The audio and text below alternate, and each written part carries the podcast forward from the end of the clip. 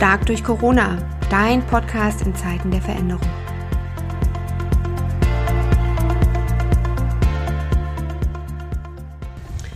Hey Cordula. Hey Nicole. Da Hier sitzen wir wieder. wieder. ja. Einen Tag später. Kannst du es glauben, dass äh, Bernhard gestern Abend noch fertiggebracht hat, äh, unseren ersten Podcast zu schneiden, Musik da drauf zu setzen und wir es noch für einen Einspieler äh, entschieden haben? Unglaublich. Ja, hätte ich mir auch vor kurzem nicht vorstellen können, aber so vieles, was man sich nicht vorstellen konnte. Ich habe gestern Kassensturz bei mir gemacht und äh, also ich halte die Situation noch zwei Monate maximal durch und äh, das war's dann. Und, das war's dann? Ja, und dann muss irgendwie was ganz anders sein, weil null Einnahmen, null Perspektive. Und als ich da so saß und auf die Zahlen geguckt habe, habe ich mir gedacht, scheiße, was erzählst du eigentlich immer den Leuten? Und dann habe ich gedacht, ja, hm, da war sowas mit so einem Verlauf von Veränderungen. Ja, Veränderungskurve oder so, oder? Veränderungskurve oder so. Und als ich mir das dann nochmal so klar gemacht habe, ist mir zum einen klar geworden, dass es vielleicht hilfreich sein könnte für viele, sich diese Kurve zu kennen, auch wenn man sie jetzt nicht sehen kann. Glaube ich, macht Sinn, mal drüber zu sprechen. Und mir ist vor allem klar geworden, in welche Phase ich so gerutscht bin, als ich meinen Finanzsturz gemacht habe. Weil Na ja, aber pass auf, bevor du das ganz genau erklärst, würde ich denken, wir, wir tun einfach ein Bild nachher dazu, ne? Oder einen Verweis in die Show Notes, damit wir sozusagen, damit die Leute auf das, auf das Bild schauen können, das du jetzt beschreibst, oder? Ja, das ist eine gute Idee. Ähm, ja, wir leben so vor uns hin, gute Stimmung, alles passt, man fühlt sich irgendwie so das Gefühl, dass man sein Leben im Griff hat und dann passiert was. Was auch immer, ne? Und was auch immer, ja. ja. Und dann passiert erstmal eine Zeit lang gar nichts. Weil man hat es nämlich noch nicht kapiert.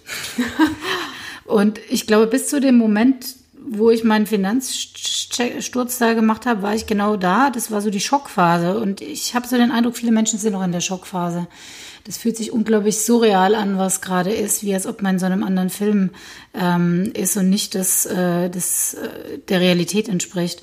Und als ich so schwarz auf weiß gesehen habe und ich musste mir echt mehrfach angucken, habe ich kapiert, okay, das betrifft dich jetzt tatsächlich. Mhm. Und was dann passiert ist, ich bin dann tatsächlich auch so in die zweite Phase übergegangen. Die zweite Phase bei der Kurve, die geht dann nach unten. Und äh, nach unten heißt emotional gesehen, man wird wütend. Und hinter der Wut liegt die Angst. In dem Fall die nackte Existenzangst. Und äh, ich kenne das aus anderen Krisen, so die Wut, warum trifft mich das jetzt?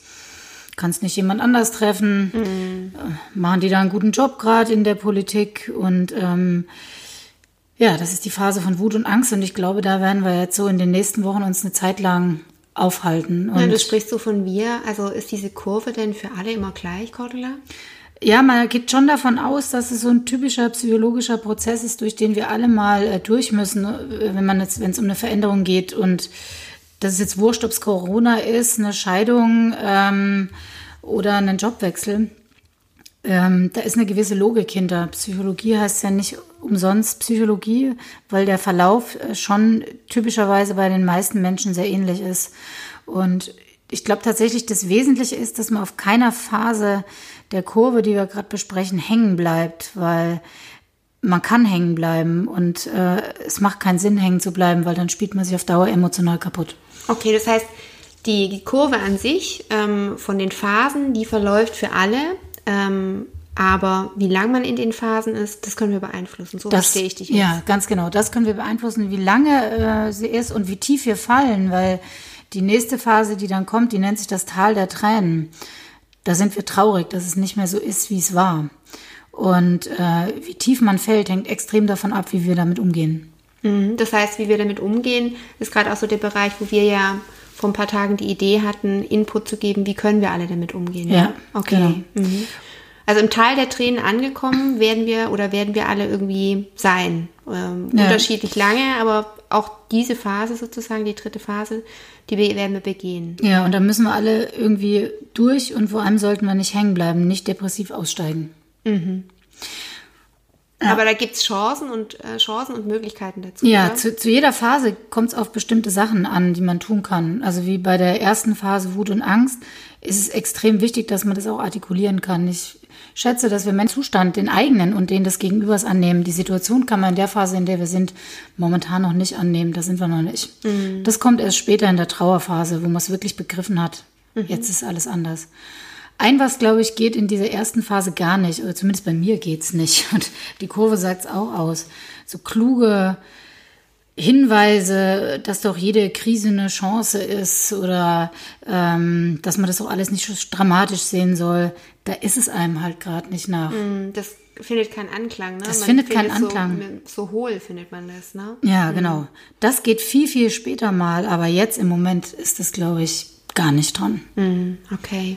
Aber was ist dran? Also wir sind jetzt in dieser ersten Phase, wir kommen dann, äh, rutschen runter über die Wut in das Tal der Tränen. Wie geht es da weiter? Wenn wir wissen, okay, das ist die Perspektive, wir, das sind die ersten drei Phasen und es soll fünf geben. Wie geht es da weiter, Cordula? Ja, also zu der ersten Phase hatte ich ja schon gesagt, dass das Zuhören jetzt erstmal wichtig, auch sich selber nicht in die Tasche lügen. Wenn man Angst hat, hat man gerade Angst. Emotionen zu bekämpfen macht keinen Sinn. Das, was ist, ist gerade. Und dann ist es wichtig, für sich Techniken zu haben, wie man damit umge äh, umgehen kann in dem Moment. Ähm, die Phase, was in, nach dem Tal der Tränen kommt, üblicherweise, wenn man jetzt nach dem Modell geht, ist, wenn man dann es tatsächlich akzeptiert hat. Und da sind wir, glaube ich, alle noch weit von weg.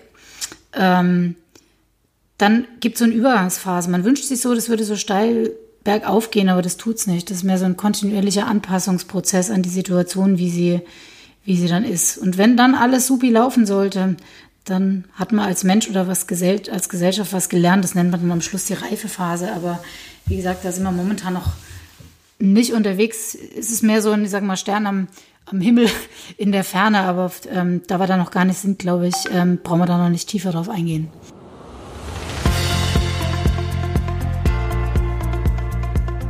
Stark durch Corona, dein Podcast in Zeiten der Veränderung.